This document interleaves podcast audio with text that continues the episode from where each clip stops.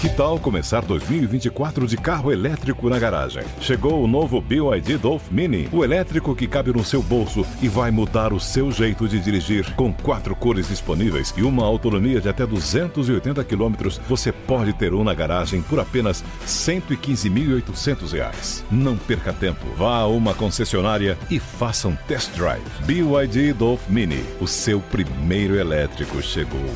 No trânsito, escolha a vida. Hello, it is Ryan, and I was on a flight the other day playing one of my favorite social spin slot games on chumbacasino.com. I looked over the person sitting next to me, and you know what they were doing? They were also playing Chumba Casino. Coincidence? I think not. Everybody's loving having fun with it. Chumba Casino is home to hundreds of casino style games that you can play for free anytime, anywhere, even at 30,000 feet. So sign up now at chumbacasino.com to claim your free welcome bonus. That's chumbacasino.com and live the Chumba life. No purchase necessary. VGW Group. Void were prohibited by law. See terms and conditions. 18 plus.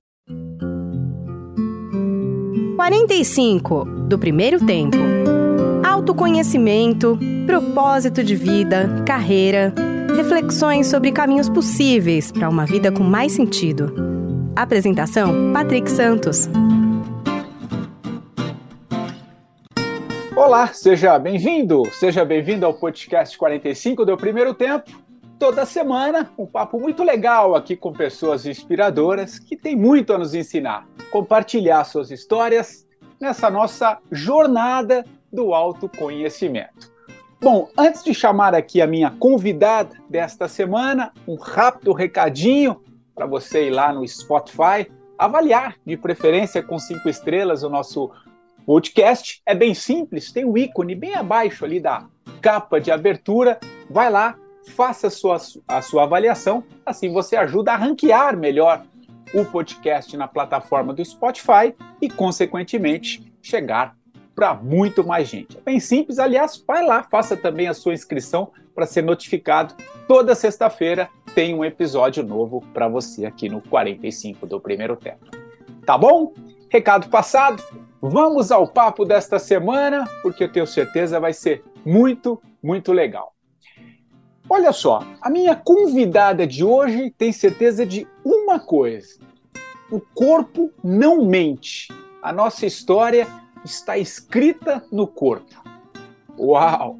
Certa de que normalmente gastamos muita energia para aparentarmos sermos algo que na verdade não somos e que com isso nunca conseguimos relaxar, essa minha convidada se dedica há mais de duas décadas aos estudos da bioenergética, terapia que busca compreender a personalidade a partir de uma visão que integra mente e corpo e que tem ajudado as pessoas no processo de autoconhecimento e autorregulação. Eu estou falando da Marta Rocha, treinadora certificada pelo Instituto Internacional de Análise Bioenergética, psicóloga especialista em clínica, diretora-presidente do Instituto Vibrare e muitas outras coisas mais que ela vai falar aqui nesse papo conosco. Tudo bem, Marta? Poxa, que alegria recebê-la aqui no, no 45, querida. Obrigado, viu, por aceitar o convite. Obrigada a você, Patrick. É um prazer estar aqui com você. Não tenho dúvida, vai ser um papo muito legal. Aliás, Marta, você sabe como é que você chega aqui no ah. 45? Eu não conhecia a bioenergética, como eu estava te falando antes da gente gravar uhum. aqui. Eu não conhecia, mas recentemente, através de uma entrevista que eu fiz com um dos convidados, ele cita a bioenergética, né? um atleta, um ultramaratonista, e fala com muita reverência e com muito, muito carinho, com tudo que ele alcançou na vida, a bioenergética, todo o processo de transformação corpo, mente, para que ele é, alcançasse esse, esse sucesso. E a entrevista teve um relativo, uma, uma, uma, uma boa repercussão, digamos assim. Algumas pessoas começaram a mandar algumas coisas para mim sobre bioenergética e chegou o teu o teu nome aqui. Aí eu fui conhecer um pouco a tua, a tua história. Sei que você hoje é uma das grandes estudiosas né, dessa, dessa área que a gente vai falar muito sobre ela, porque é esse o objetivo de trazê-la aqui também.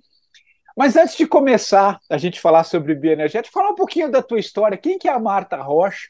Como é que você, como é que você foi chegando a esse, a esse trabalho?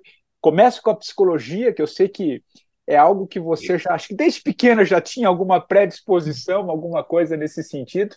para depois você ir alcançando todos esses, integrando, melhor dizendo, acho que integrando né, os campos da psicologia com a terapia corporal também. Conta um pouquinho a tua história, Marta, acho que vai ser legal para depois a gente explorar, porque eu tô, o que não falta é pergunta aqui para ti.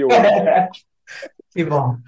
Então, é, a psicologia surge na minha vida, eu acho que realmente desde muito pequena, porque a gente tinha alguns amigos psicólogos, né, que agradeço a existência dele, deles na nossa vida, porque sempre que tinha alguma dificuldade na família, eles entravam para afrouxar um pouco as rédeas, né, as, a, a coisa da repressão, não, solta, libera, deixa elas viverem. Então, assim, isso sempre ajudou muito a, a, a, seguir meu caminho e a descobrir quem eu era, né? E aí eu acho que quando surgiu essa coisa de fazer a, o vestibular e, e a psicologia, é. foi muito natural. Então eu já entrei na psicologia meio que apadrinhada com essa coisa da terapia corporal, porque esse meu amigo era da, da corporal. Ele era haitiano e também trabalhava muito com Ângelo Gaiás. Então, eu já muito pequenininha, já convivi com esse pessoal mais alternativo, mais é. solto, da música, do teatro, né? Então, assim, é. eu não queria saber de outra coisa que não fosse a terapia corporal. Mas você sabe que na faculdade é, é isso é muito restrito. Não é um lugar que a gente que se ventila muito falar sobre o corpo e, e é uma luta que a gente tem para colocar o corpo dentro né, desse meio como uma coisa científica, com comprovação, hoje em dia com a neurociência. Então, hoje em dia a gente tem muito respaldo científico em função da neurociência. Então, a gente está vivendo uma fase da terapia corporal muito promissora, muito rica né? Então tá, entrei na psicologia, comecei, o meu supervisor já foi esse amigo haitiano, né? Porque não tinha ninguém na, na faculdade para poder ser meu supervisor. Daí entrei em contato com o Ângelo Gaiás, e, né, muito conhecido, o Ângelo Gaiás, eu conheci, ele já era, eu tinha 21 anos e ele já era um, um senhor, né?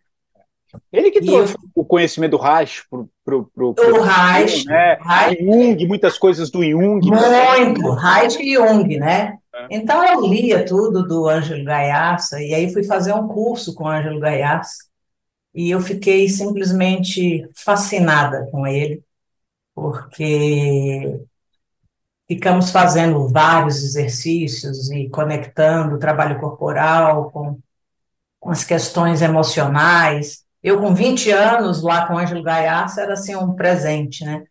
Imagina. E ele. E aí eu falei para ele, olha, eu estava procurando uma coisa que eu encontrei aqui. E ele falou, o que você está procurando? Eu falei, coragem. Porque eu já estou cansada de ter muita... Isso com 20 anos. Eu, depois eu fico é. pensando assim, eu já estou cansada de ter consciência das coisas e não ir para a ação. E eu queria ir para a ação. Eu não quero mais tomar consciência, só consciência. Uau. Daí entra o corpo na história. Porque, é, na minha perspectiva, você, com a sua cabeça, você compreende, você entende, você define a rota mentalmente para ver se está certo ou está errado, né? O seu é um filtro, hum. mas na verdade você não vai para a ação se você não mover o corpo. Então, eu comecei a entender que aquele era o trabalho que eu queria fazer na minha vida. Nada me satisfazia até então, até eu encontrar o Gaiaça primeiro, né, com trabalho corporal. A análise bioenergética vem um pouquinho depois, hum. quando eu já estou com meus 30, eu sentia falta de alguma coisa mais consistente para dar um, um, uma consistência teórica mesmo. Tá. E aí eu encontrei na análise bioenergética Meio por acaso, encontrei um flyer debaixo da minha porta e fui fazer um, um, um workshop. E a partir daí eu nunca mais parei de fazer análise bioenergética. E, e para mim foi assim, mudou a vida, né? Transformador. Não tenho nem, eu sou grata a tudo, né? Minha carreira, vida pessoal, né? Então, assim, é um, é uma mudança radical depois que eu entrei na análise bioenergética, né? Só confirmou que eu estava no caminho certo e que eu queria trabalhar com aquilo, com as pessoas, né? Virei professora, né? Virei treinadora, então a análise bioenergética virou assim quase como uma missão de vida, assim. É. Não, eu, aliás, não, maravilhoso, porque é, até acompanhando o material que você disponibiliza na, na internet, tem bastante vídeos seus lá no, no, no teu portal, né? E, e, você fala muito isso e, e tem uma, uma, certa reverência mesmo, né? De tudo que você vivencia e tudo que você foi buscar nesse, nesse teu processo. E é gozado, né? Que eu vou, eu, eu, eu, eu, eu vou linkando algumas coisas assim, e aí a gente pode começar a entrar nesse, nesse processo todo. Como eu citei o exemplo desse entrevistado uh, que falou da bioenergética, que desencadeou esse papo contigo também. Eu me lembro de um, de um outro papo que eu tive há uns, há uns dois, três anos, também com uma pessoa que trabalhava com o corpo, ele foi treinador dessa, desse pessoal que hum. faz o Muay Thai, esses esportes, uhum. o MMA, e ele me falou uma, uma coisa que me ocorreu aqui também, e aí a gente pode entrar um pouco nessa questão do corpo. É. Ele me falou certa vez o seguinte: ele falou, Patrick, o corpo é a única coisa que está sempre no presente. Uhum. Quando ele me falou aquilo, porque a mente ela está fora do tempo, né? Mas o Sim. corpo ele está sempre no presente. E analisando alguns vídeos e assistindo algumas coisas suas, você vai falando que, a gente, que o, e eu disse na abertura, o corpo não mente, né? Sim. E esse rapaz falando que o corpo está sempre no presente, quer dizer, o corpo presencia tudo, esses traumas, tudo que a gente vai vivenciando no, no, na nossa própria trajetória, e talvez a gente vai, eu não sei, aí vai ficar contigo essa, essa explicação, Sim. a gente vai armazenando esse processo todo. Então, quando você diz que o corpo não mente, e eu pegando essa frase que o corpo está sempre no presente, Marta, fala um pouquinho, por, por que, que essa relação, por que, que o corpo diz muito sobre a gente, mas a gente não imagina isso, e a gente fica só aqui, ó, no mental. Sim. Por quê? Qual que é essa, essa relação? Acho que é legal então, você começar a esmiuçar um pouco isso. Então, primeiro que a resposta corporal é sempre mais rápida que a mental. Uau. Até você chegar no, no entendimento, no que está significando, você já fez o movimento. Então, se ah. você está triste, seu rosto já mostra que você está triste, até você entender que aquilo é tristeza. Uau. Então, a resposta motora sempre é mais veloz, né? E se você é, tem capacidade de fazer uma boa leitura corporal, que a gente pratica bastante na análise bioenergética, a gente vai vendo como é que o corpo e a fala estão conectadas e as, e as desconexões entre uma coisa e outra. Então, por exemplo, às vezes uma pessoa fala que está alegre e com um tom de voz choroso. Às vezes a pessoa fala que é aberta com os braços cruzados, totalmente fechado. Então a gente vai vendo que existem umas contradições entre o que é dito e o que a gente vê, né? E na análise bioenergética a gente fala que a gente tem que acreditar no que a gente vê, não no que a gente escuta. O que a gente escuta tem sempre muita interferência sobre a resistência, sobre a questão inconsciente. O cérebro, o pensamento e a mente, ele camufla mais, ele constrói muito mais armadilha. O corpo não. Porque o ego está lá, fica filtrando ego. e fazendo adaptações, e aí você acaba que você está dando a resposta, muitas vezes, que é esperada, não a que você quer dar. E a gente vai aprendendo isso desde muito pequeno, né? Qual é a resposta que o ambiente quer que a gente ofereça. Então, você vai perdendo essa, essa capacidade de estar no aqui agora, no presente, seguir o, seus movimentos espontâneos e naturais, e você começa a alterar isso, porque inteligentemente qualquer criança sabe que se ela quer ser amada, se ela quer ser querida, ela tem que fazer o que papai e a mamãe espera dela. Então ela fala: Bom, meu pai gosta que eu seja assim. Então ela muda o jeito dela e faz uma adaptação para agradar o outro. Então, nesse processo, você vai perdendo você mesmo, né? Você vai construindo uma, um padrão, que a gente chama na análise bioenergética de caráter, né? A sua, seu cartão postal para para o mundo, né? Eu sou assim. E assim você passa pelo mundo com seu cartão postal que você construiu ao longo da vida. Mas qualquer criança é extremamente corporal, espontânea, genuína. Você não vê nenhuma criança pensando, quando, quando ela quer dar um abraço, ela vai lá e dá um abraço. Ela não pensa, ah, mas o abraço aqui não é adequado por causa disso e disso disso. Ela simplesmente ela vai lá e abraça. Se ela tem vontade de chorar, ela chora. Ela não vai pensar o que significa chorar, né, nessa sociedade ou nessa cultura. Ah, se você chora, você é fraco. Criança não tem isso, ela vai lá e chora. E aí, ao longo desse processo, é que a gente vai perdendo essa conexão né, com o próprio corpo e com, e com a, a, a espontaneidade, com a naturalidade dessa autorregulação que todos nós já nascemos com ela, né? Então, o corpo, ele é aqui agora, porque ele está sempre acontecendo naquele exato momento. Ele não está nem lá no passado e nem no futuro. No passado, é, a gente fala muito que quem está no passado vive na depressão. E quem está no futuro vive na ansiedade. É. Então, aqui e agora é o, o lugar ideal. Na análise bioenergética, a gente tem o um conceito de grounding, né?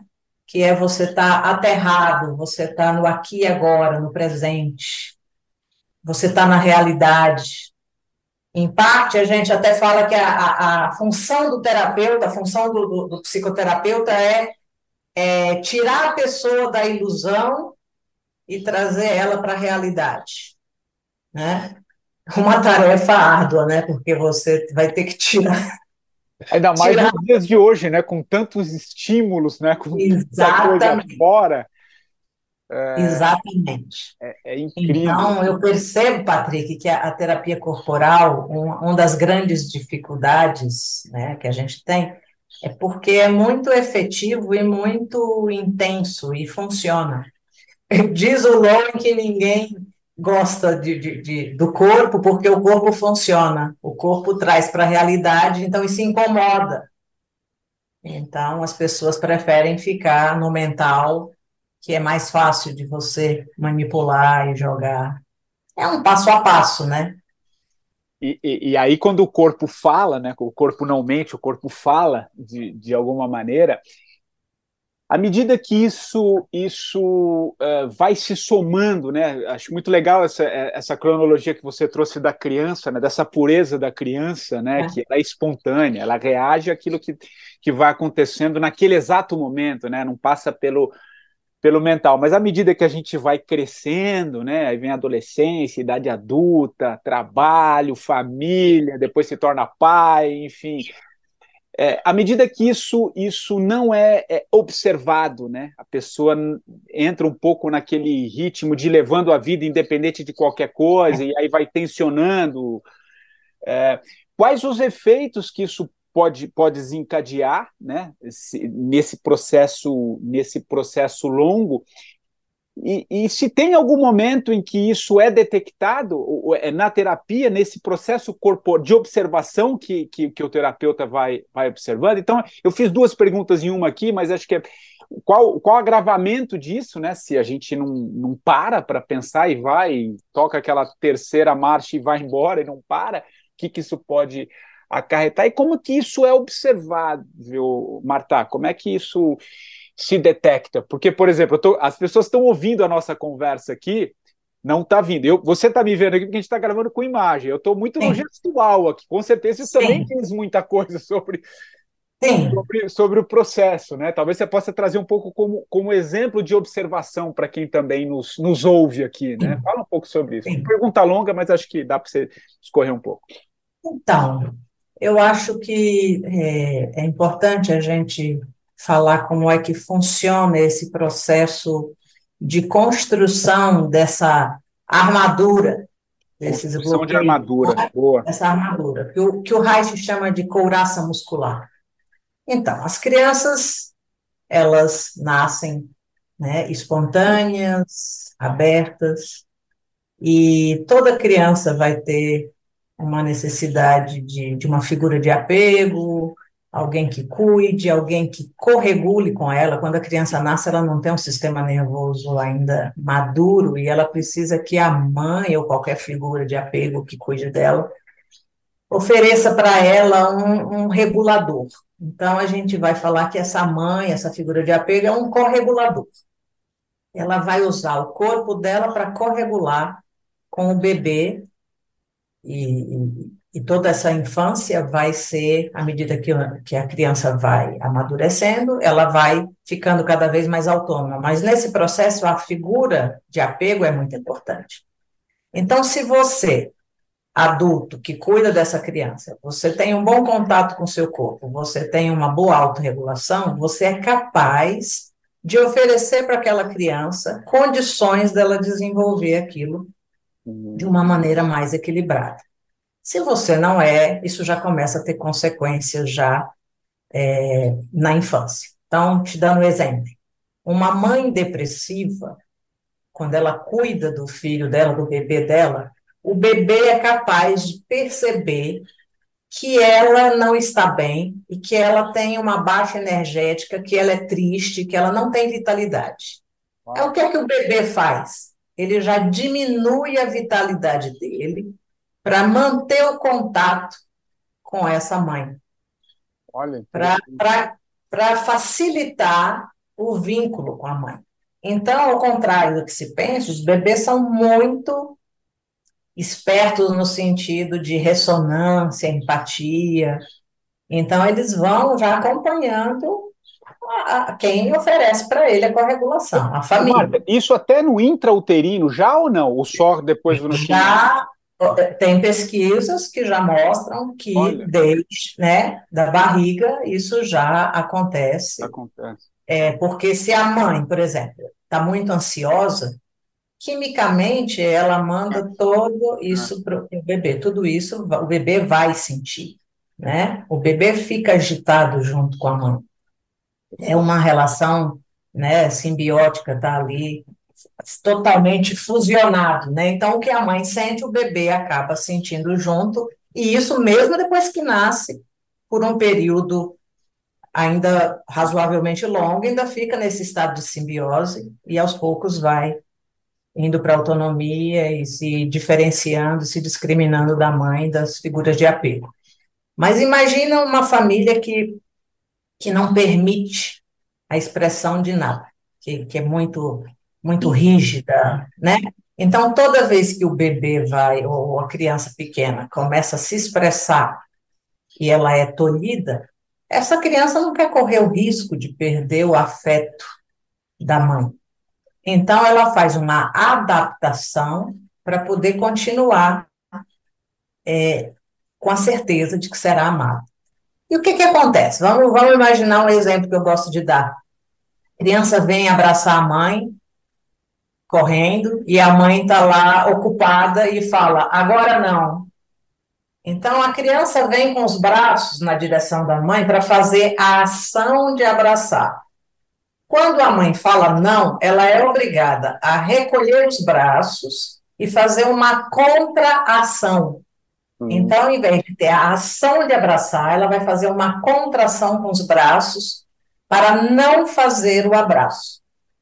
Junto com isso, ela sente também uma tristeza pela rejeição de não ter sido abraçada. Essa criança vai repetir isso talvez duas, três, quatro vezes. À medida que ela não tem uma, um ambiente receptivo, ela desiste. Então, ela já vai estar com os braços contraídos e eles não vão mais, porque começa a ter uma couraça nos braços que perde a mobilidade de buscar o contato.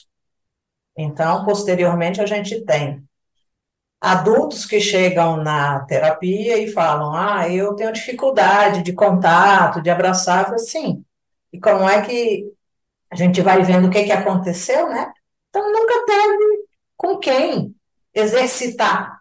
A gente costuma dizer assim: você nunca pôde usar seus braços, não tinha ninguém lá. Então, na terapia, a gente vai recuperando todo esse processo de encoraçamento, né? Para fazer a pessoa, de novo, conseguir a se mover e a experienciar coisas que ela não teve lá atrás. Então, cada processo dele, imagina, cala a boca, não chora. Você tem que contrair a garganta, travar a musculatura da, da boca, da mandíbula. É, homem não chora. Mulheres têm que ser dóceis e gentis, não podem brigar. Então, os homens têm dificuldade de chorar, as mulheres têm mais dificuldade de expressar agressividade. Hum. Então, você vai vendo que a cultura e o meio vão interferindo nisso e a gente vai construindo essa couraça muscular. Tudo que você não expressa fica no corpo em forma de tensão e bloqueio muscular.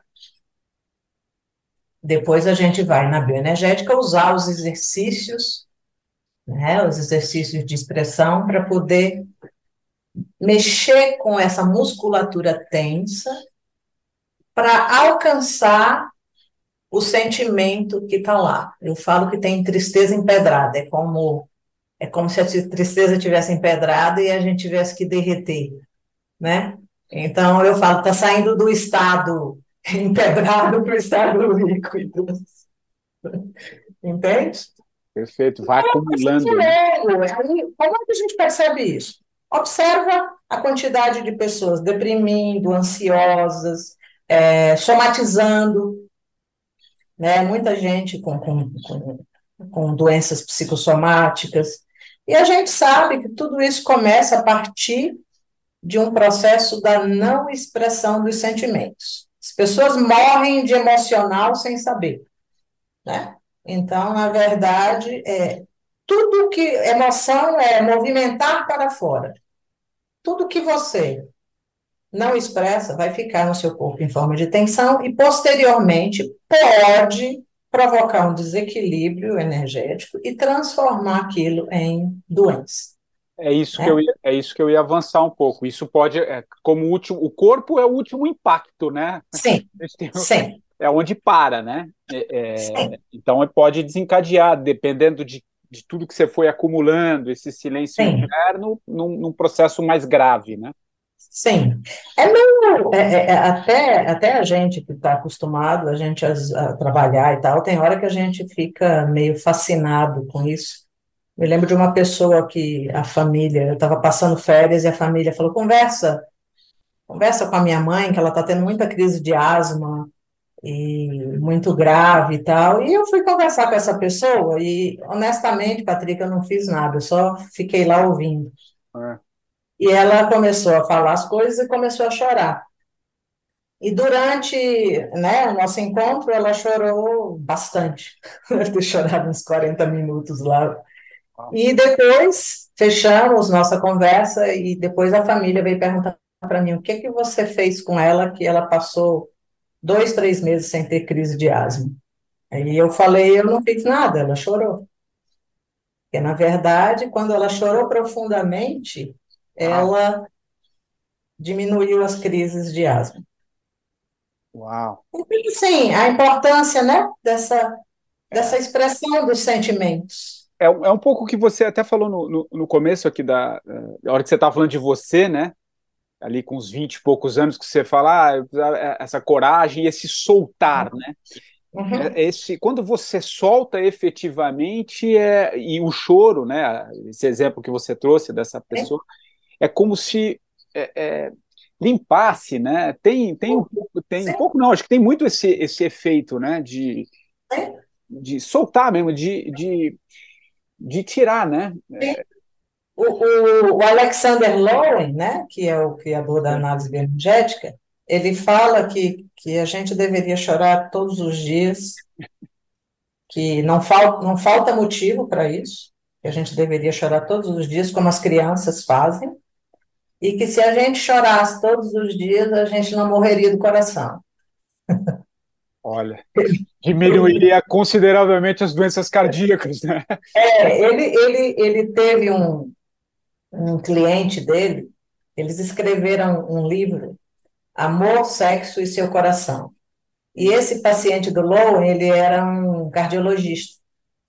E eles fizeram uma pesquisa juntos das pessoas, do perfil das pessoas que sofriam ataque cardíaco, hum. e o Lowen foi vendo as questões emocionais e o paciente dele é, meio que emprestava né, a clientela dele para pesquisa, para ser o perfil deles. E chegaram à conclusão que eram pessoas muito endurecidas, muito rígidas, muito reprimidas, né? Então, o Lowen falava que o coração endurece igual a pessoa endurece. Né? Corpo duro, mente dura. Se você é duro, se você vê uma pessoa muito rígida, você pode saber que tem alguma coisa ali. Você falou assim, os sinais, né? Você precisa cuidar, porque começa hoje em dia a pandemia de ansiedade e de depressão, principalmente depois da pandemia. pandemia a gente está lidando com, com muita gente com estresse pós-traumático. E, e a gente já sabia que isso ia acontecer ah. em função de tudo né, que a gente estava passando. Coisado, né? Porque essa coisa da pandemia, né? É, e acho que os estudos e tudo que está vindo à tona de uns, de uns um, dois anos para cá, né, desse pós-pandemia, é, parece que essa sensação de que o pós-pandemia ele pode ser e tal, talvez esteja sendo pior do que a própria pandemia em si. Sim. Né, eu já vi Sim. relatos nesse, nesse sentido, que o pós-pandemia é muito mais grave do que foi o próprio processo pandêmico que matou aí, sei lá. Sim, a gente, né? a gente tinha muito essa perspectiva, tem uma, um estudioso que a análise bioenergética segue muito, né, que ele trabalha com trauma, é. e o que a gente viveu na pandemia foi uma situação traumática, coletiva, e o Stephen Porges, ele, ele tem uma teoria, teoria polivagal, e ele apareceu na época da pandemia falando o seguinte, é, a gente, quando está em situação traumática e de ameaça, a primeira coisa que os seres humanos fazem é tentar ficar em grupo. Hum. E nesse caso da pandemia especificamente, a gente tinha que se afastar. Uau, tem muita Então a gente tinha um, um, um é, o nosso corpo foi obrigado a agir de uma maneira antinatural porque a gente buscaria contato com o outro em situações de emergência e de ameaça. Então, ele sugeriu na época que a gente, pelo menos, falasse em vídeo e não só em mensagem ou gravando, para a gente ver o rosto da pessoa.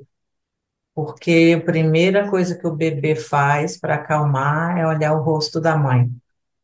Uau. Então, ele sugeria que não deixem de fazer vídeo e de olhar para as pessoas, porque quando você olha um rosto humano, você se acalma.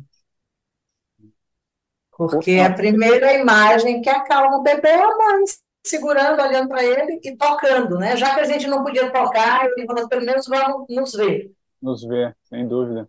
Uhum. O, o, o Marta, e, e, assim, esse é, a, bioenergética é, é, tra, trabalha. Você, você, citou esse exemplo da, da, da, mulher que tinha asma, né? Que depois que ela chorou uhum. ali nesse processo, ela limpou, é, ou, ou, curou, né? Ficou um tempo sem ter. Sim. A bioenergia. Existe alguma correlação entre alguns tipos de doença e alguns co comportamentos corporais ou não? Ou, ou isso, isso é, é, é é, de cada um. Por que, que eu estou falando isso? Porque tem, uma, tem um tipo de terapia também, que isso já teve um, um ou dois convidados que já passaram por aqui, que, que, se fala, que, que, que chama-se a nova medicina, a nova medicina germânica. Germânica. É, que, que, que, correlaciona muito algumas reações, alguns, alguns estilos com a própria doença. Ou, tem um pouco a ver, a, a, cruza também o caminho da, bio, da, da bioenergética nesse, nesse sentido também? Algumas doenças têm, têm relação também? Sim, acho que sim, acho que faz sentido. Por exemplo, a gente sabe que as doenças pulmonares. Estão muito relacionadas com as pessoas que têm dificuldade de expressar tristeza. Ah. A raiva está muito ligada à questão de fígado. Uau. Olha que interessante, os órgãos duplos associados com questões relacionais, tipo os rins, os pulmões. Então, assim, tem umas coisas, eu não sou muito entendedora, mas, mas é eu acho muito curioso. É. Não, então, mas você, na verdade, você, amplia um pouco, né? Você, você não, você não está descartando Isso. nada e tem alguma coisa. Não, é muito aí, né? interessante. Né? O intestino, o seu segundo cérebro, ser, ser ligado extremamente a questões é, do pânico. O Lowen fala que a pessoa é, chora por baixo, a diarreia é um chorar por baixo, como se o corpo, quando a pessoa não dá conta de, de expressar a tristeza, ela vai expressar corporalmente. Então, a gente percebe que as dermatites, as diarreias, as crises de asma, as, as, as úlceras, né, os problemas de estômago, as gastrites, né, isso tudo a gente, a gente percebe que à medida que a gente cuida da pessoa, sem nem dar tanta ênfase, mas só cuidando mais da autorregulação, cuidando no sentido de desbloquear mais, deixar a pessoa mais com mais vitalidade, mais flexível, a gente percebe que imediatamente isso já repercute no corpo como um todo, né? Não. O, Pode falar. O Lowen, o Lowen fala que as pessoas chegam à terapia e a gente vai primeiro é, trazer elas de volta para o corpo para perceber. Depois que elas voltam a perceber o corpo, porque é como se o corpo fosse uma casa abandonada. A gente vive numa cultura onde o corpo é totalmente negligenciado. Então, o corpo é abandonado, é uma casa abandonada. Então, nós vamos trazer o paciente para voltar para dentro de casa, né? Perceber o corpo. Depois a gente vai aprender a nomear o que a gente está sentindo. Tem gente que não sabe mais. A gente pergunta, a pessoa às vezes chega num nível que ela não sabe o que ela sente. Uma pergunta dificílima, você fala, o que você sente? A pessoa não sabe te responder. A partir daí, você vai trabalhar com a expressão. Uhum. E depois disso, a gente fala no, no, no, como se fosse a alta da terapia, autopossessão. Então, é perceber, nomear, expressar e se apossar é você voltar de novo a ter um, um, um contato com o seu corpo que você é capaz de usar todos os seus sentimentos de uma maneira equilibrada. Se eu estou com raiva, eu posso brigar. Se eu estou triste, eu posso chorar. Se eu estou com medo, eu posso pedir ajuda, eu sei me cuidar. Né? Se eu estou... Sentir prazer, imagina sentir prazer. Nesse mundo de hoje, assim, prazer é, é, é bobagem é o ter, o ter em detrimento do ser. Quando você falou que fez o seu ano sabático, né, e tal, você deu a parada, né, como se a gente tivesse que dar uma parada para rever, assim, o que é que eu estou fazendo? É isso mesmo? É. Será que eu não tenho que dar um ajuste? As pessoas trabalham demais, as pessoas simplesmente não têm tempo nem para sentir. É isso. Porque para sentir você tem que ter tempo. E quem trabalha o tempo inteiro não vai sentir. É uma, uma rota de fuga, né? É uma coisa de um estímulo de consumo, de ter, de fazer, fazer, fazer, fazer, fazer. Então, assim, você, não imagina assim, a, a loucura que é para uma pessoa arrumar uma hora para fazer a sessão de terapia. Tem gente que fala, não tenho tempo. Eu falei, uma hora na semana e você não consegue organizar para se cuidar. Então é grave, não é à toa que a gente está vendo tudo isso que está é acontecendo. Então, mas aí dentro dessa própria resposta que você trouxe agora, que as pessoas não têm esse tempo, né? E uma hora, que seja uma hora por semana, uhum. enfim. É, me ocorre aqui, e eu queria te ouvir nesse aspecto mesmo, porque tudo está dentro da gente, né? Tudo está dentro da gente de algum, nada está fora, né? Tá tudo, tá acho que pelo que toda todo o papo aqui que a gente teve está muito claro isso na tua na tua própria explanação. Agora, é, e esse, por quê? Porque eu acho que esse mergulho interno, essa uma hora em que você vai ter que parar, e que é muito pouco, poderia ser muito mais, é, né, se a gente observar sim. ao longo do dia, que na verdade isso também é cultural, mas eu queria te ouvir nesse aspecto. Por que, que a gente, porque, porque lidar com as dores, né, lidar com esse com, essa, com toda essa observação histórica que você acabou de dizer, inclusive da nossa própria formação, né, da infância, depois a relação com a mãe, com o pai, depois na vida adulta, tudo ali foi foi colocando. Sabe aquele quartinho onde parece que a gente vai colocando tudo uma hora? Eu costumo dizer também no, no meu sabático, a hora que eu.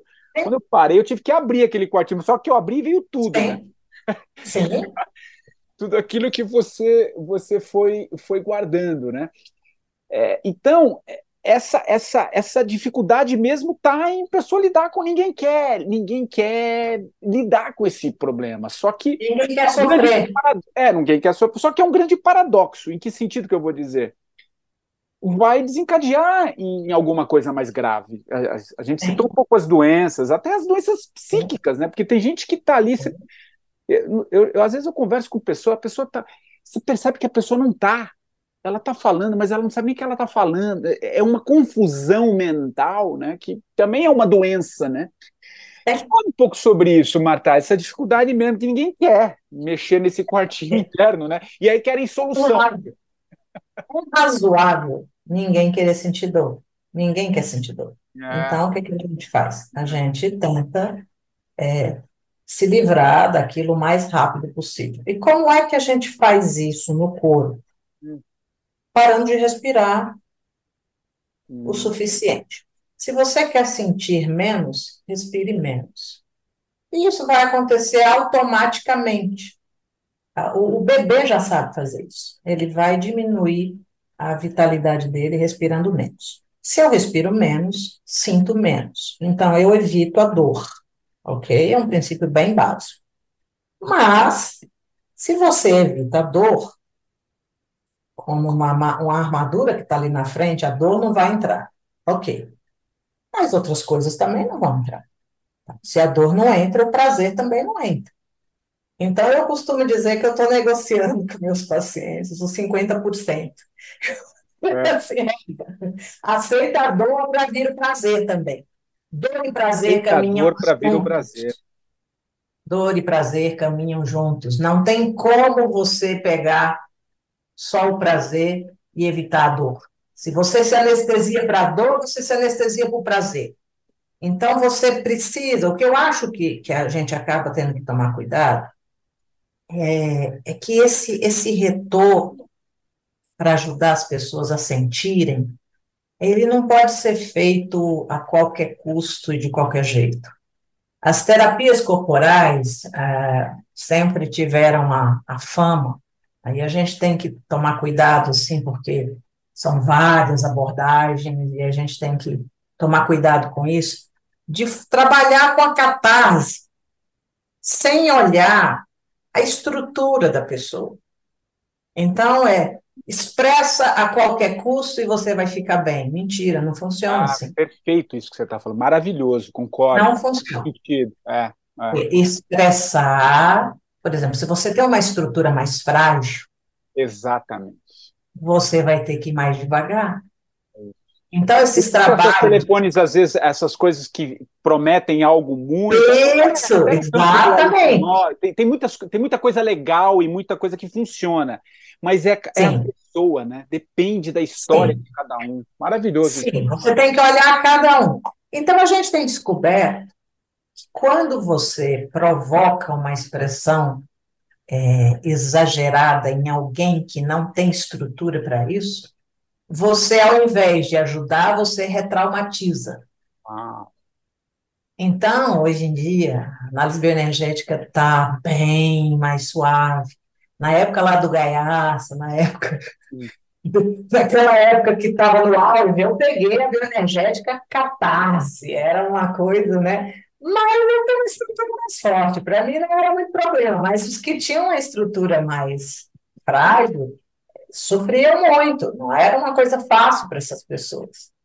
Agora, então, a gente está aprendendo que com cada um a gente precisa ir no ritmo próprio. Então, você, você tem uma, uma análise bioenergética suave, não é uma análise bioenergética é, a catarse pela catarse. Não que a gente vá abrir mão da expressão da raiva, fazendo os exercícios de raiva, expressões que são fortes, tudo bem, mas a gente tem que preparar o corpo para chegar lá. Não é, não é uma coisa que você chega e já vai fazendo de qualquer maneira. Então, a gente tem tido, às vezes, é, é, é difícil discriminar de, de vários trabalhos que tem por aí, que chamam as pessoas para passar dez dias só batendo, matando o pai e a mãe, fazendo de qualquer jeito. Isso é muito irritante para nós que, é. que estudamos aí. Nossa, nossa formação são cinco anos. Uau. Uau. E a gente leva em consideração tudo isso, né? E aí a gente tem esse ranço, né? Essa, essa, essa coisa que a gente tem que lidar, porque, infelizmente, o corpo ele é muito efetivo, mas ele também pode ser muito perigoso. Se você trabalha de qualquer jeito, você pode levar uma pessoa para um surto psicótico. É isso. É. Agora, se você trabalha né, com, com cuidado, aí você tem grandes transformações. Então, por isso é que eu falo para você, mudou a minha vida, mas é uma coisa assim, para o bem e para o mal. Então, cuidado com quem faz a terapia, né? Na verdade, é, é um pouco isso. A gente, terapia corporal, você tem que ter mais cuidado ainda para quem que você indica, porque você tem que saber que seu terapeuta faz terapia, ele faz supervisão, que ele, né, tá ali estudando o tempo inteiro, não, não vai na Índia e abre uma tenda, que a galera viaja e volta e abre um, abre um consultório. Ah. E fala que é terapia. Ah. Então a gente tem um pouco de bronca com essas coisas também. Não, maravilhoso. E, e tem que ter esse cuidado mesmo, né? Porque é isso, você está mexendo com questões muito profundas muito e cada profundo. um reage de uma, de uma maneira. Cada um tem. Porque cada um tem uma história, né? né? Patrick, um quando, você, quando você mexe no corpo, você intensifica tudo. Ah. Por isso é que é mais delicado trabalhar. Por isso que o processo de informação é fundamental, né? Isso, isso. Esses cinco anos, por exemplo, as pessoas falam assim para mim, nossa, mas é muito tempo. Eu falei assim, olha, a gente não está lidando com fast food.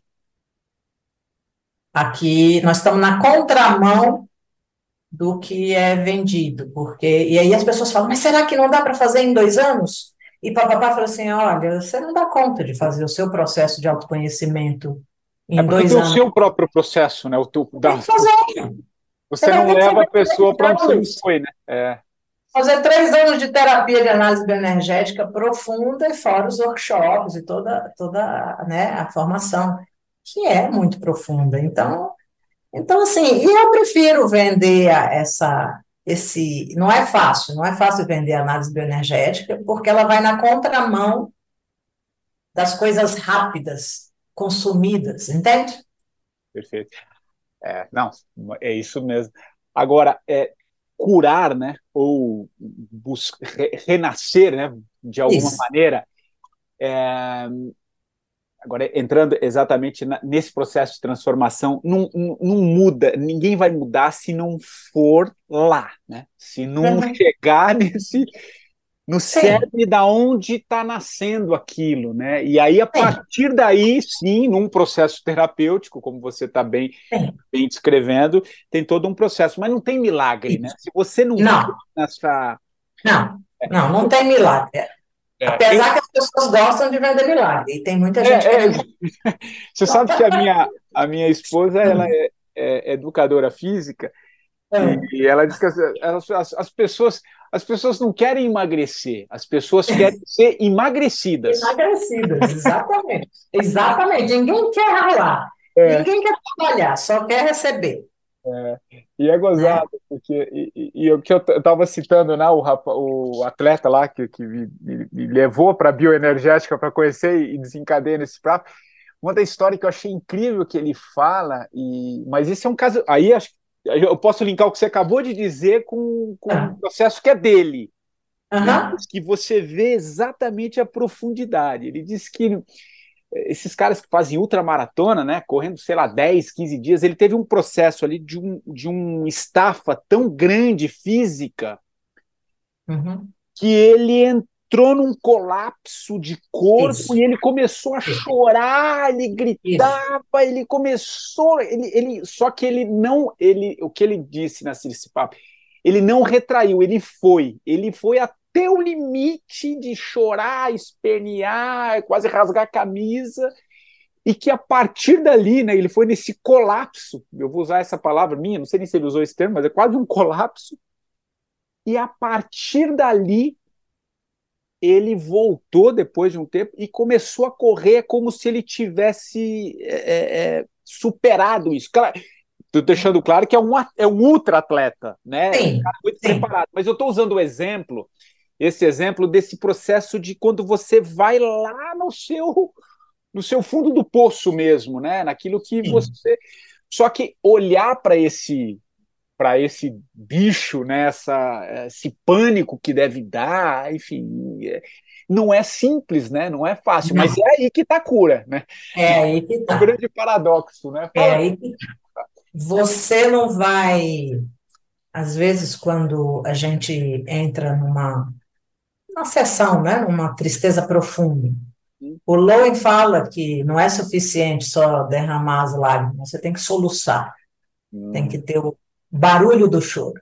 barulho E de- muitas vezes o terapeuta está lá cuidando, se ele não tem competência para chorar e aguentar uma tristeza naquele nível, no nível às vezes do desespero, Ah, o que é que ele vai fazer? Ele vai minimizar e vai diminuir a expressão do paciente. Então, eu brinco com meus, meus alunos que a gente tem que estar pelo menos uma semana na frente do paciente, né? É. Porque você vai ter que estar lá dando suporte para ele. Você tem que ter passado na sua terapia por um lugar de aprofundamento da sua expressão para dar conta da expressão do outro. Senão você não vai levar. Ninguém vai levar ninguém se não foi antes naquele lugar. O terapeuta só leva o paciente onde ele foi, é isso. né? Então, é, é, é, para nós, nosso processo individual de, de psicoterapia é essencial. Às vezes as pessoas perguntam o que que é mais importante para um, um psicólogo, para um psicoterapeuta? Você fazer terapia.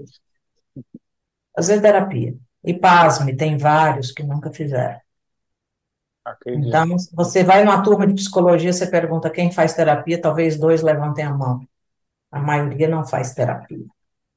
Então, assim, como é que a gente vai cuidar dos outros se a gente não, não fez um processo de, de autoconhecimento, né? Não, não sabe lidar com seus sentimentos? A gente não precisa estar perfeito, ninguém consegue ser, né? Não é isso. Eu vou ter meus problemas, eu acho interessante que a gente tenha um encontro humano com o outro, e que ele saiba que você também está lidando com suas coisas, com suas questões. Mas você tem que estar, você que está sendo o orientador, você que está sendo o cara que está ajudando a guiar. Então você tem a obrigação de, de se cuidar, de fazer um processo profundo para poder guiar o outro. Né? Um cego guiando outro cego não, não vai ajudar. Né? Não tem, se não tem esse mergulho, não vai. É, é. Não, é muito, muito legal isso. O, o, o Marca, a gente está Hum. caminhando aqui para o fim, mas antes de, de Hum. pedir o livro e, e a música, é, é interessante, né? E aqui eu vou refletir um pouco contigo, é, pela conversa que eu estou tendo com você e tantas outras que é, precedem, né? Esses quase quatro anos aqui de programa que eu tenho feito. É, é interessante, né? Quando eu vou ouvindo o, o- o teu relato, essa, essa, essa, essa correlação que você faz mesmo do corpo com a nossa própria história e da possibilidade de cura quando a gente solta, né? Quando a gente Uhum. consegue ir libera- libertando tudo isso. É, o que, que eu queria passar um pouquinho para você refletir comigo e trazer um pouco Ah. os seus insights assim. Eu tenho, eu tenho a percepção é, que muita coisa está surgindo nesse, é, nesse momento que a gente está vivendo, ainda que pese tudo isso que a gente falou, aumento de depressão, burnout, casos de suicídio, a, a sociedade está doente, né? Isso está, isso tá, isso tá claro, está latente, principalmente nesse pós-pandemia. Mas ao mesmo tempo, eu percebo, e é isso que eu queria também te, te, te, te passar, tem muita gente descobrindo esses processos também de, de, de que tá tudo na gente, não tá fora, não tá fora, como sempre nos disseram que tá fora. É o médico, a gente pega um médico, ele vai ter um médico do braço, um médico da perna, um médico do coração, uhum. e, e na verdade está tudo integrado, você não vai resolver um problema se não. Eu percebo uma observação maior das pessoas nesse aspecto, né? de uhum. que, de que as, tem um outro mundo acontecendo também. É, é uhum. esse que eu, que eu queria. Uh... Então, eu queria te ouvir um pouco sobre isso, sabe? Dessa, porque assim é tão forte para mim. Tudo bem que é uma reação minha, a minha própria história, que eu faço e o que eu tenho observado. Sim. De algo tão potente nesse tipo de cura, nesse tipo de destravamento, nesse soltar que você você bem trouxe, é uma verdade tão tão intrínseca, né? uma coisa tão transformadora, é, que isso não, tem, não dá para ficar mais escondido em, em, em, consultório do terapeuta X ou Y, né? Isso precisa ganhar um pouco mais. Você tem essa perce... qual que é a sua percepção com relação a, a isso, Marta? Eu acho que a gente está vivendo um período que tem muito adoecimento, as pessoas estão assim, em crise generalizada, nunca teve tanta procura de terapia como agora. Então, eu acho que as pessoas, na verdade, é triste isso, mas é verdade, elas estão buscando ajuda porque elas estão num nível de desespero tão gigante. De novo, né, parece que as mudanças só acontecem a partir da dor, né? Eu falo que tem, tem formas de mudar, na dor ou no amor, né? Mas parece que a dor funciona melhor. Na hora que as pessoas entram na dor, elas procuram ajuda. Enquanto elas não chegam no limite, elas vão adiar isso até não poder mais. Mas elas chegam no consultório porque elas já estão tendo é. É, consequências físicas, já estão tendo, já não conseguem dormir, já não conseguem é, é sentir nada, sentido da vida. Todo mundo chega assim, para que, que eu estou aqui? Não vejo, eu só trabalho e volto para casa, é isso mesmo? É isso, é só isso mesmo? É, ou problemas relacionais. Mas, no fundo, eu sempre brinco, eu falo assim, quando eu espremo, espremo, espremo, os processos todos, no final tem sempre uma questão que é básica. Todo mundo vai para terapia para amar e ser amado. Aí eu falo assim, caramba, complica, inventa um monte de coisa e no final fala, ah, eu queria só que me vissem, me amassem. E eu também queria amar muito. Eu sei, esse é o básico, né? Então faz tudo isso e no final uma coisa assim que é simples, mas não é tão simples. Parece que a gente se perdeu no meio disso tudo, né? Mas é isso. Eu quero ser amado. Não. E aí chega na terapia para ter esse olhar, para aprender de novo a ser visto, ser aceito, poder ter um lugar seguro para poder receber é, esse afeto e poder também se expressar. Eu posso ser do meu jeito, que você não vai desistir de mim. Então, sim, é um desespero tão grande de, de ser a gente mesmo. É. Sabe? Assim, olha, pelo amor de Deus, me, me olha, porque eu estou perdido de mim. Então, por favor, olha para mim para ver se você me acha. Porque alguém de fora precisa olhar, porque a pessoa já se perdeu. A pessoa não, não sabe mais onde é que ela está. Então é triste, é trágico isso, porque está sendo generalizado. É muito grave o que a gente vive hoje em dia. Assim, a, a, ninguém aguenta frustração, ninguém aguenta dor, ninguém consegue dizer não. Tem, eu, eu ando, eu ando, Patrick, assim, muito incomodada com o que a gente chama de um, uma positividade tóxica. Cara, eu não aguento mais essa, essa, essa fala é, do amor, do amor, do amor, sem que a negatividade tenha espaço para aparecer. Porque isso não existe. Tanto não existe que a gente está vendo o resultado de tudo aí. O, o, o Gaiaça falava uma coisa interessante. Ele dizia que a nossa sombra, a nossa negatividade, quando ela não é expressa e a gente só quer mostrar o nosso lado bom, É. ela vai acontecer a nível coletivo. Então, ele, ele, ele falava das guerras, ele Ah, é. falava É tudo um Sim. retrato da coletivo É um mesmo. retrato, exatamente, é a sombra do coletivo negado. Exatamente. Então, assim, a gente está vivendo isso, né? Então, para todo mundo, o amor, o amor, o amor. Eu acho que a gente tem que virar um pouquinho para raiva, para inveja, para os sentimentos ditos negativos, né? Que a gente discorda disso, porque sentimentos é, são, são fisiológicos, são orgânicos, não tem, não tem nada a ver com cultural, não tem raiva ruim, é, alegria é bom, raiva é ruim, medo é ruim, não. É tudo, tudo junto e faz parte. É um equilíbrio corporal precisa da expressão de todos esses sentimentos. A trazer a Então, não sombra, né? Essa sombra. É, não tem isso, isso, para equilibrar, porque a gente fica muito querendo mostrar o quanto eu sou maravilhoso e, e não mostra a outra parte. É. E isso precisa, vai vazar, vai aparecer de alguma maneira, vai de algum lugar.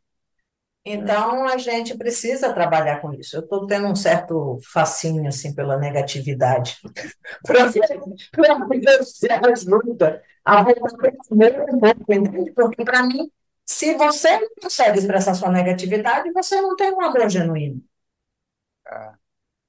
In- Integrar, né? Não, é. Não existe perdão, não existe perdão sem expressão da raiva.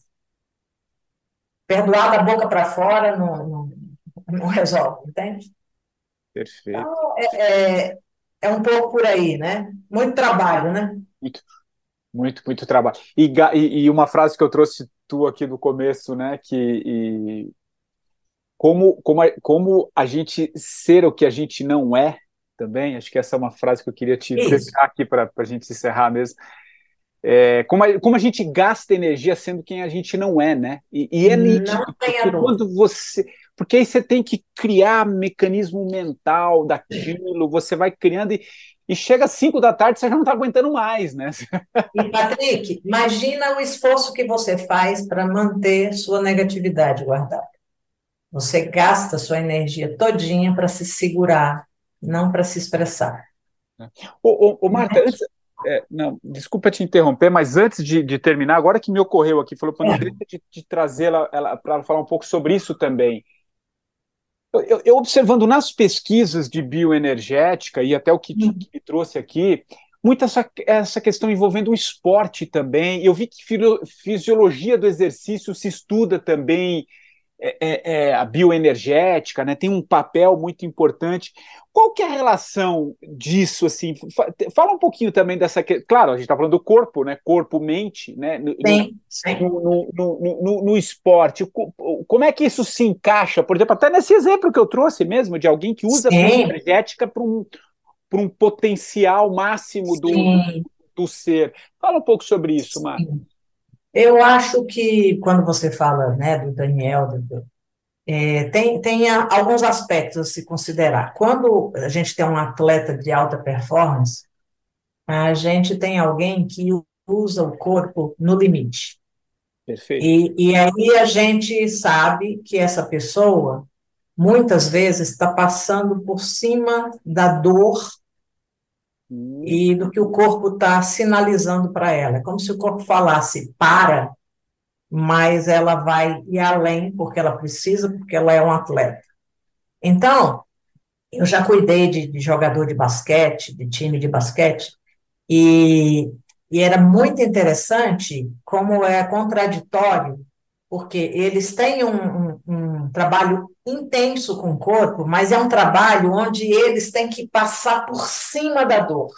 Isso. É. Então, eles têm uma resistência e uma, uma capacidade de anestesiar a dor Uau. muito grande.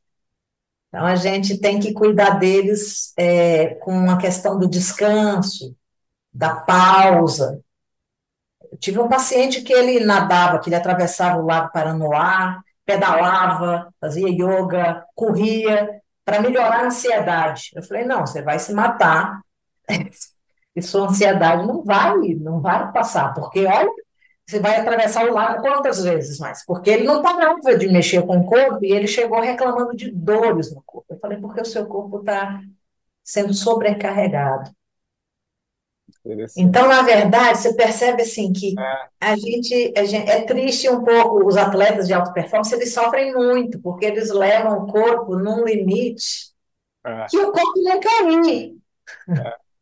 O e... corpo, na verdade, não quer ir, eles forçam para o corpo ir. Então, eles desenvolvem isso, mas depois eles vão ter dificuldade para lidar com as questões sutis, com a leveza, eles demoram mais tempo para sentir o leve e o suave, porque eles estão acostumados a lidar com uma sobrecarga muito grande.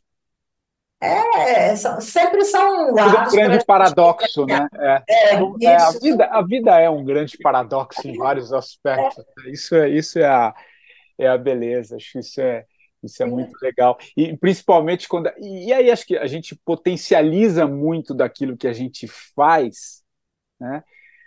Muito a partir do momento em que a gente consegue integrar, que é a base da bioenergética, né? Esse corpo integrar com a, com a mente, né? Então você, você, inclusive consegue potencializar o teu corpo a partir de um equilíbrio mental, né? Acho que aí talvez claro. encaixa claro. muito. Eu vi muito essa coisa também da, da bio da da bioenergética com a fisiologia do exercício. Sim também, Sim. né?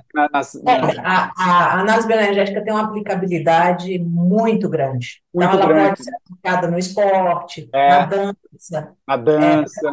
É, de atores, eu já trabalhei com o pessoal do cinema. Olha que é, legal. É, muito legal, muito Você legal. integra, né? É uma coisa... Você integra. Então, a, a, os, os fisioterapeutas estão fazendo muita formação da análise bioenergética hum. para integrar a emoção no corpo. Ah, aí, aí maravilhoso, essa, a emoção no corpo, é isso. Essa é a diferença, né? Porque eles olham a questão muscular, são maravilhosos. Quando a gente tem eles no grupo, é uma maravilha, porque eles dão uma aula para nós de fisiologia, né? De, de fisioterapia e tudo mais, e a gente vai mostrando, ó, aqui tem raiva, aqui tem tristeza. Então é muito legal integrar com fisioterapeuta esse trabalho né?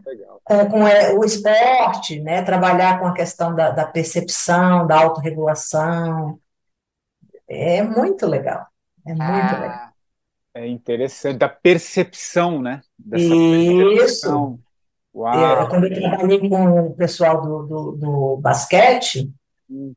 foi muito interessante, porque tinham uns que eram muito explosivos, né? Aí perdiam o controle no, no jogo, aí a gente ia trabalhar raiva, aí tinha outro que era muito fechado, muito tímido, não, não aproveitava o potencial que tinha. E a gente ia fazendo algumas conversas e alguns exercícios para trabalhar sobre PTB, esses né? temas.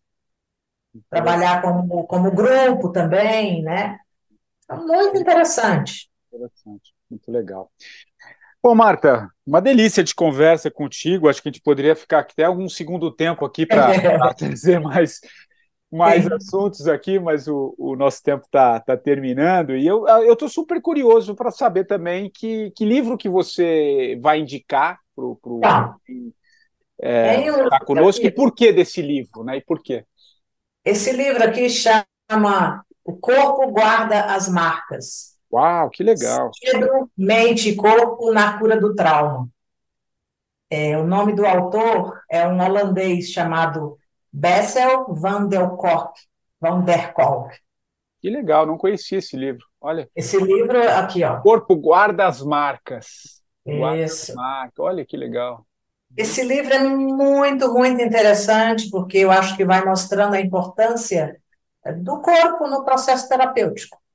E, e, nas situações de trauma, não existe chance da gente trabalhar com trauma sem passar pelo corpo. Então, aqui eu acho que tem muitas fontes interessantes, assim, de, de respaldo científico, de...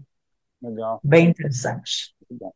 E a música, Marta, o que, que você escolhe para encerrar aqui? A música, que me veio primeiro quando você falou foi aquela do Arnaldo Antunes, que a Cássia Heller gravou, Socorro. Socorro! Boa, tem tudo a ver com essa conversa nossa aqui. Maravilhoso, muito bom, muito bom. Mas queria muito te agradecer, viu? Foi uma, uma delícia essa conversa, esse papo contigo. Obrigado por você compartilhar um pouco aí a tua, a tua história, o teu, teu conhecimento, a tua jornada, a bioenergética, tudo isso que você vem fazendo já há muitos anos. Que legal ter trazido aqui para o podcast para compartilhar essa história. Tá bom? Muito obrigado. Não, prazer foi meu. Tá bom? Um abraço, Patrick. Obrigado a você. 45 do primeiro tempo, você já sabe, volta na próxima semana, sempre trazendo um novo convidado. Aliás, se quiser indicar alguém também, vai lá no meu Instagram, é o patricksantos.oficial, mande um direct, quem sabe esse entrevistado não aparece aqui também. Nós voltamos na próxima semana. Um abraço e até lá. Socorro, não estou sentindo nada. Nem medo, nem calor, nem fogo, nem vontade de chorar, nem de rir. Socorro, alguma alma, mesmo que penada, me empreste suas penas. Já não sinto amor, nem dor, já não sinto nada socorro, alguém me dê um coração. Que esse já não bate nem apanha. Por favor, uma emoção pequena, qualquer coisa, qualquer coisa que se sinta. Tem tantos sentimentos, deve ter algum que sirva.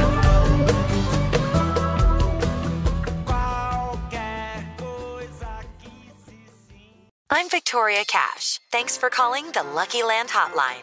If you feel like you do the same thing every day, press 1. If you're ready to have some serious fun for the chance to redeem some serious prizes, press 2.